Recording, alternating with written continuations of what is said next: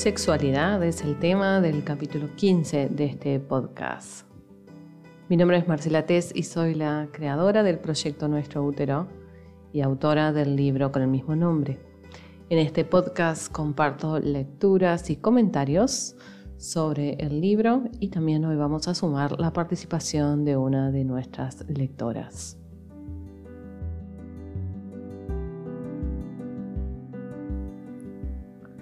Evidentemente la armonía del útero y de la sexualidad se encuentran íntimamente relacionadas. Los bloqueos energéticos emocionales del útero afectarán directamente las posibilidades de nuestra vida sexual. El útero almacena energías provenientes de los intercambios sexuales y de las memorias emocionales vinculadas. Si tenemos una sexualidad plena y disfrutamos de ella, el útero tendrá en sus registros placer y expresividad. Lamentablemente, en la mayoría de los casos, las mujeres tenemos registros de dolor, incomodidad, restricción, todo eso asociado a nuestra sexualidad. Si alguna vez has fingido un orgasmo o si nunca has tenido uno, si te ha frustrado alguna relación sexual y no has podido decirlo, si has sentido vergüenza por tu deseo, culpa por sentir placer, o si has tenido sexo sin desearlo, si te has sentido no respetada, si te han obligado, forzado, si has utilizado el sexo como herramienta de manipulación, si has tenido un embarazo no deseado o has abortado, y también si en tu linaje hay historias similares. Todos estos son motivos de dolor emocional que quedan almacenados en nuestros úteros como bloqueos y desarmonías que nos limitan en nuestra posibilidad de expresar y disfrutar la sexualidad. Estoy compartiendo extractos del capítulo Sexualidad es placer del libro Nuestro útero. Y la verdad debo decir que yo no soy especialista en este tema, no soy terapeuta sexual, y lo que comparto en este capítulo, tanto del podcast como del libro, es una perspectiva general de la sexualidad de las mujeres, sobre todo a partir de mi experiencia personal en gran parte. Lo que le recomiendo a las mujeres que se acercan a mí con alguna inquietud sobre sexualidad o con alguna situación específica que merece acompañamiento es que se animen a buscar una terapeuta sexual con la que resuenen para que puedan justamente profundizar con alguien que sepa más de estos temas, que tenga experiencia profesional para asistirlas. Continúo leyendo entonces la sexualidad como acto expresivo. La sexualidad es una necesidad natural humana que responde a la búsqueda de continuar el linaje pero también constituye un acto expresivo buscando lo placentero. El deseo sexual es muy furtivo, es extremadamente individual y debido a la educación religiosa predominante, generalmente está mezclado con sensaciones ambivalentes como curiosidad, fantasía, con culpa y vergüenza. Queremos expresarlo, pero nos retenemos. La lógica patriarcal nos ha inculcado que la sexualidad orientada al placer es incorrecta y que las mujeres solo debiéramos realizar el acto sexual con el objetivo de procrear. El placer nos ha sido prohibido, por ende se nos ha quitado la forma más natural de liberación de energía creativa y también espiritual. En las antiguas culturas orientales, la sexualidad y la espiritualidad van de la mano. La liberación de la energía creativa de los ovarios durante el acto sexual y su utilización para el despertar de la conciencia constituye una senda específica en el camino espiritual que se puede aprender y entrenar. Pero ese es otro tema, vamos a dejarlo para otro momento. El deseo sexual es esa energía pulsante que se encuentra en el útero y que nos lleva a buscar placer. Cuanto más eutónico disponible se encuentra el útero, más orientado estará hacia esa búsqueda de placer. Hay que animarse a conectar con el deseo, expresarlo, pedirlo o darlo, y también recibirlo y sentirlo. También en la sexualidad nos encontramos con la expresividad del cuerpo, porque la sexualidad es completamente corporal y supera a la mente. Estar plenamente presentes en el acto sexual y permitirnos sentir, movernos, encontrarnos de acuerdo con lo que el cuerpo va buscando y necesitando, es abrirnos a una expresividad corporal demostrar con el cuerpo que estamos conectadas con el placer, es también un paso más en nuestro cultivo de valentía y en permitirnos la expresión natural del útero en armonía.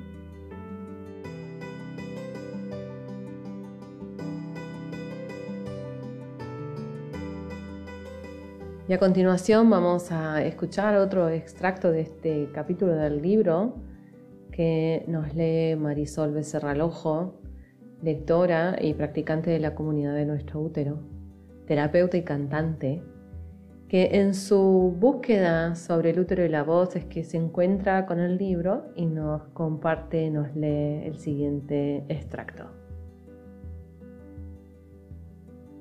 Transformar el cuerpo del dolor en cuerpo del placer. Toda sensación de placer es corporal.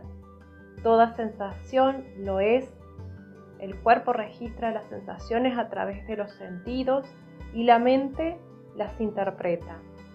Por lo cual, para sentir placer, primeramente debemos sentir el cuerpo. Pero ya sabemos que eso a veces es sinónimo de sentir dolor, debido a las memorias emocionales dolorosas almacenadas. Sentimos dolor, entramos en estado de tensión. Asimismo sucede cuando recordamos dolor o accedemos involuntariamente o inconscientemente a una memoria emocional dolorosa. Nos tensionamos, nos contraemos y cerramos el cuerpo. En mi experiencia, al ir sanando estas memorias del dolor en mi cuerpo, eh, que fue un proceso complejo, pero fue conectarme con las emociones, con las sensaciones, sin juicios, sin expectativas, e ir liberando estas emociones me permitía conectarme más con el placer, con la sexualidad, desde un lugar más genuino y más honesto y coherente conmigo misma.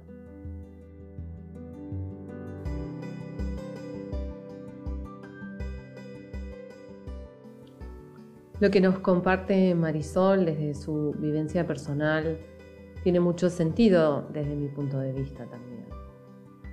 El cuerpo guarda memorias silenciadas de vivencias anteriores, emocionales, experiencias previas, angustias, temores, restricciones que han quedado de alguna manera interrumpidas en su proceso natural de ser expresadas y reconciliadas en el momento que suceden. La sexualidad nos impone el sentir, nos impone esta sensitividad eh, e intimidad profunda. Y muchas veces despierta o reactiva esas memorias dolorosas, que no siempre están relacionadas con la sexualidad, pero al vernos como casi obligadas a sentir el cuerpo, también tenemos que sentir todo eso que está ahí almacenado, pospuesto. Definitivamente, trabajar el camino, iniciar el camino a una sexualidad plena va a abrirnos el panorama a trabajar con todas estas memorias corporales emocionales que las mujeres tenemos. Para que entonces conectar con el cuerpo, ir hacia el placer, ir desde el dolor hacia el placer, sea realmente posible con recursos, con acompañamiento cuando sea necesario, pero también con la posibilidad real de entregarnos al disfrute. Le agradezco a Marisol por su lectura y por su sincero comentario y compartir sobre este tema.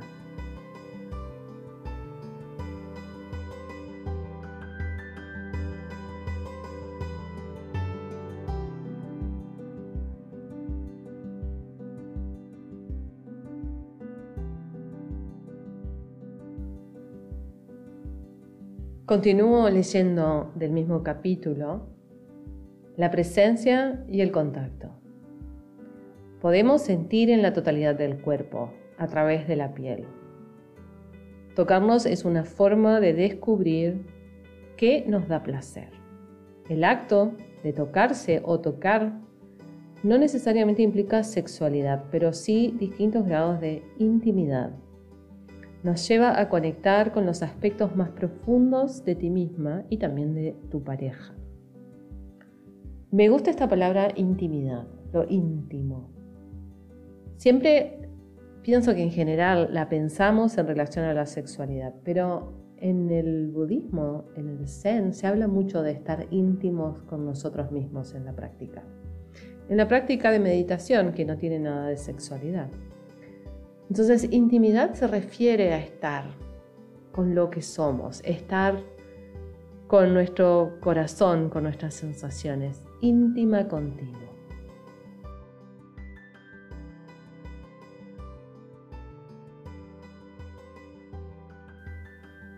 Cuando conectas con tu cuerpo tocándolo, sientes los límites.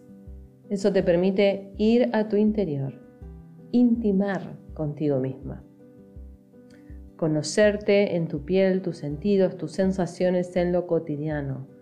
¿Cuáles son tus preferencias? ¿Qué te estimula? ¿Qué te genera rechazo?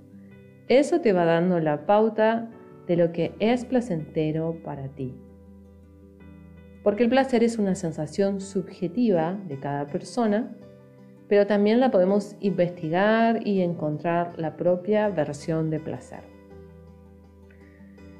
Tu momento de intimidad contigo, que nuevamente no significa sexualidad, significa estar contigo, debe ser placentero.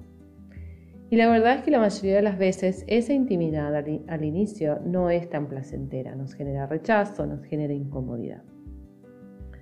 Estar contigo debe gustarte, debería gustarte, no como una imposición, sino como un trabajo de cultivo, de aprecio y amor hacia ti, sin automaltrato, sin autorrechazo. Eso es realmente relevante en este camino de conciencia, espiritualidad de mujeres que buscamos transitar.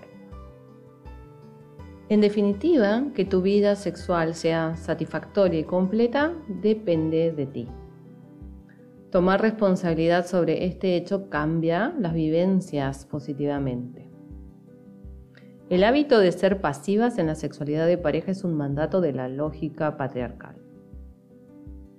La literatura y el cine también nos han nutrido a las mujeres en ese sentido. Hay demasiados personajes masculinos sexualmente sabiondos que nos han llevado a tener una muletilla respecto a la expresión del deseo sexual. Es responsabilidad del otro interpretar mi deseo y saber cómo satisfacerlo. Eso solo sucede en el cine y en algunos buenos libros.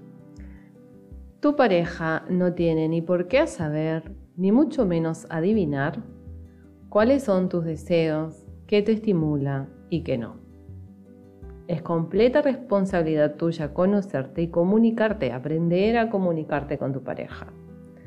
Sobre todo porque nuestras necesidades corporales sexuales van cambiando en relación al momento del ciclo y también en las distintas etapas de la vida femenina.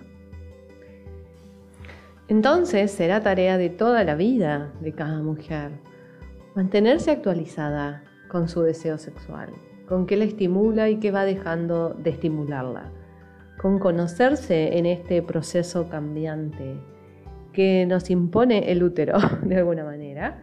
Y entonces tenemos que mantenernos al día con cómo nos gusta encontrarnos con este placer y esta expresividad corporal que nos permite la sexualidad.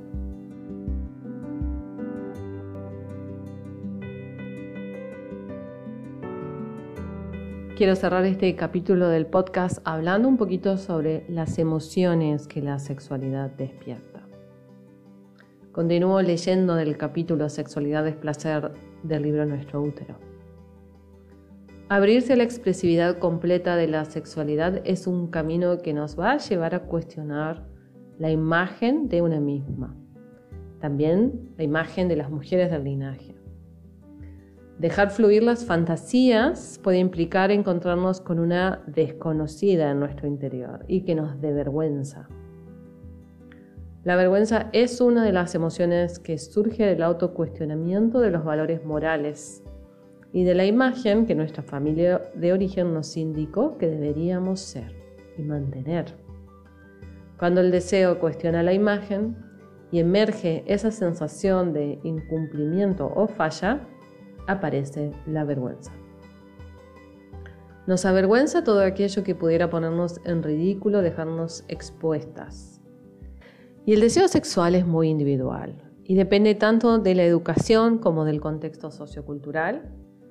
Tiende a ser juzgado con mucha facilidad, autojuzgado con mucha facilidad. Te aliento a que cultives autoaceptación, te mantengas abierta y te dejes sorprender por tu propio deseo e iniciativa. Otra emoción relacionada al contexto de la sexualidad es el miedo a la entrega. Si bien la entrega la podemos pensar que es hacia la pareja, es también una entrega hacia el momento presente y hacia el propio deseo y expresión sexual. Ese miedo a encontrarnos con lo desconocido en nuestro interior al disfrute, al placer, encontrarnos con eso que es inesperado. Muchas veces es un autolimitante muy concreto. Cuando nos entregamos receptivamente a la experiencia, el susto puede convertirse en una grata sorpresa y en un aprendizaje hacia el gozo. Por último, la fantasía, que no es una emoción sino un estado mental es maravillosa y nutritiva en el contexto de la sexualidad. Pero el problema surge cuando nos quedamos en la fantasía y la usamos para no conectar con la realidad. La fantasía como excusa lo que hace es mantener activo al miedo y a largo plazo constituye frustración. Cuando nos entregamos verdaderamente al momento presente, la realidad siempre supera nuestras ideas mentales. Diría entonces que la mente es la gran enemiga de la sexualidad cuando aparecen todos estos pensamientos prejuiciosos, moralistas, represivos.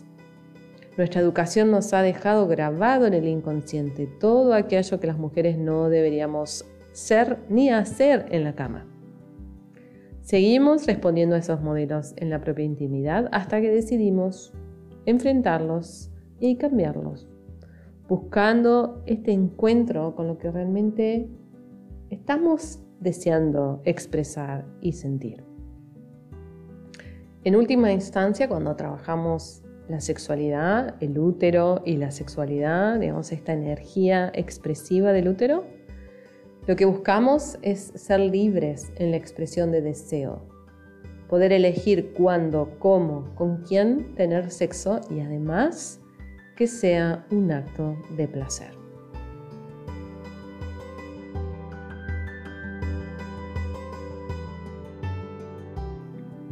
Te agradezco por tu escucha y tu presencia en este capítulo del podcast Nuestro Útero. Puedes conseguir el libro en Amazon y también en el sitio web de Nuestro Útero junto con toda la propuesta de práctica www.nuestroutero.com y en las redes sociales arroba nuestro útero y nos reencontramos en el próximo capítulo, ya casi finalizando este podcast porque ya vamos casi al final de la lectura del libro. Muchas gracias y que te encuentres bien.